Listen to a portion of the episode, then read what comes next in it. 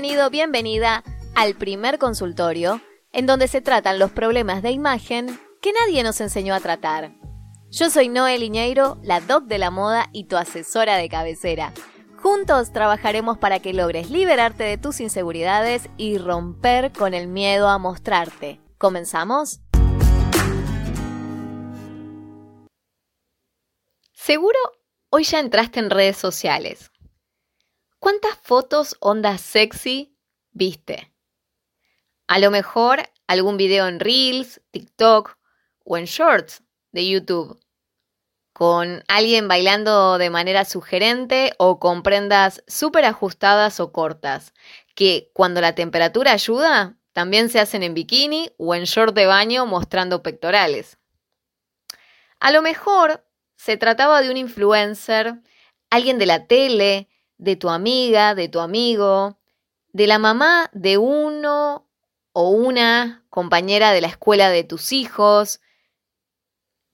¿De qué se trata en realidad todo esto? ¿De moda? ¿De empoderamiento? ¿Del resultado de la superexposición? Hola, ¿cómo estás? Espero que estés teniendo un día genial. Como habrás visto, hoy quiero tocar un tema del que mucho se muestra y poco se habla. ¿Desde qué lugar quiero que tratemos este tema? Desde un costado reflexivo, como ya sabes que es mi costumbre, y sin ninguna intención de criticar u ofender a nadie, sino solo de poner sobre la mesa una situación que vivimos todos aquellos que tenemos acceso a ese pequeño dispositivo que nos pone el mundo al alcance de la mano, que son los smartphones. Y de esto somos parte, tanto hombres como mujeres, por igual. Te cuento que a este tema le vengo dando muchas vueltas en mi cabeza hace rato. Y también lo abordé en el taller de tendencias que realicé de manera presencial en Quilmes, ese que te conté que lo hice hace ya unas semanas atrás. En el taller no solo hablé de que está en tendencia el uso de prendas sensuales, sino también aclaré que se trata de una nueva vuelta de lo que se llama porn chic, es decir, literal, el porno chic. El porno chic se dio entre finales de los 90 y principios del 2000 de la mano de Tom Ford, cuando Tom decidió combinar el sexo con el lujo para darle una nueva cara a la marca Gucci. Y te aseguro que no solo lo logró, sino que las ventas lo acompañaron muy, muy bien. Y como no, si todos sabemos que el sexo vende, ¿o no? Pero, ¿a qué costo? ¿Cuál es el mensaje que se deja atrás? Además de Gucci, muchas otras marcas vieron en este tipo de estrategia la beta para aumentar sus ganancias. Y las veces que se repitió esta misma fórmula es infinita. Aún hoy, que ya se usa para vender absolutamente todo. ¿Viste que cada vez hay más ropa sexy, ajustada, corta o escotada?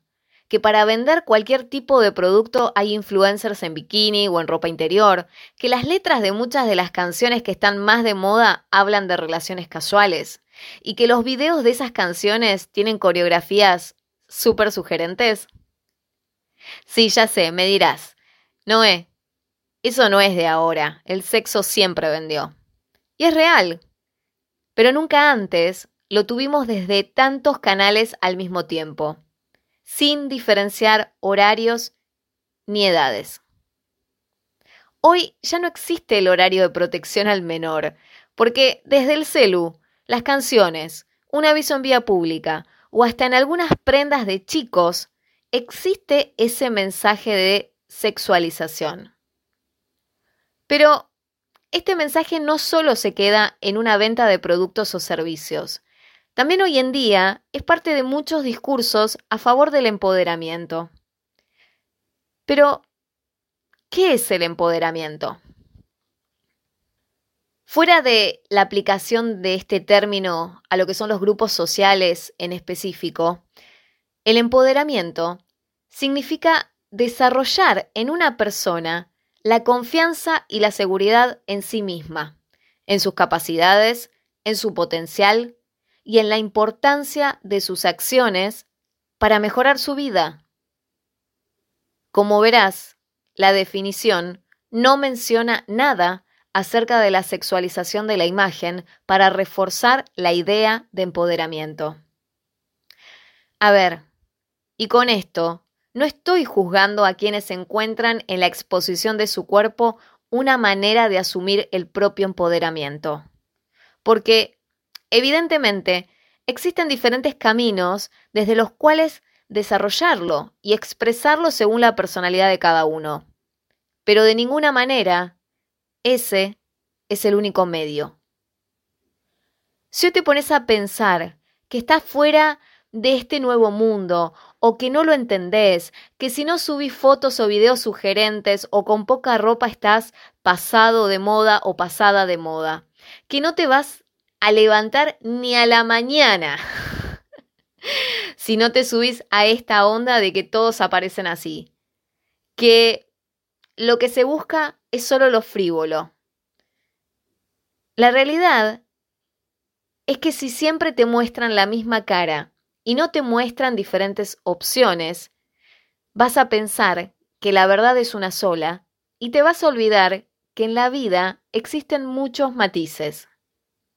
Hay quienes se sienten empoderados al emprender por primera vez, quienes con su título en la mano después de tantos años de sacrificio también abrazan esa sensación. Quienes se empoderan al ganar sus batallas cotidianas, lo hacen y no te lo cuentan en redes sociales.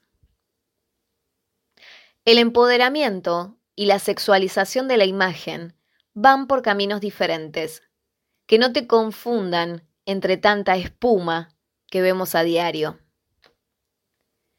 Si desarrollar tu confianza la seguridad en vos, en tus capacidades y en tu potencial se basa en la aprobación social de las redes sociales, las cuales muchas veces premian las tendencias en marketing como la sexualización de la imagen, de ninguna manera tu trabajo de empoderamiento estará terminado, porque te faltará lo más importante, que es que las acciones que hagas en tu vida sirvan para mejorarla, que es de lo que se trata en realidad.